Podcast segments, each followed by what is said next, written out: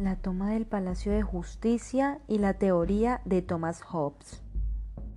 El 6 de noviembre de 1985, un grupo de guerrilleros del M-19 se tomó al Palacio de Justicia, ubicado en el costado norte de la Plaza de Bolívar, frente al Congreso y a una cuadra de la Casa de Nariño.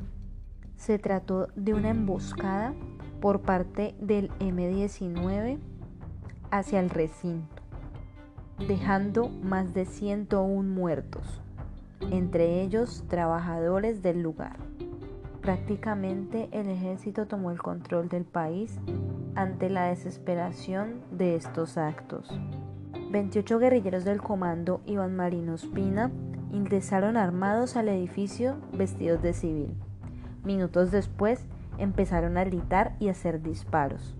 Los colombianos no podían creer lo que estaba pasando, pues en parte esto se vio en televisión nacional. Era un descontrol nunca antes visto.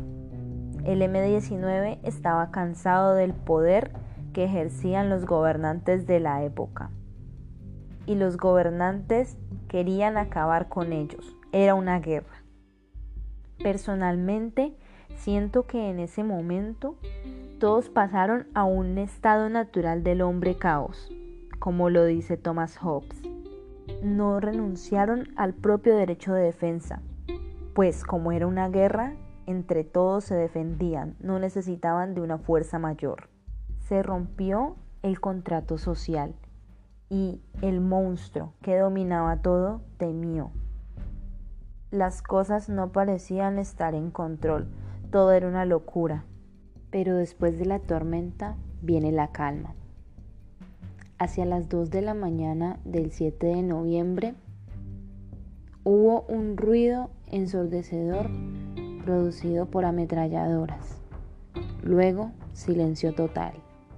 La guerra había terminado.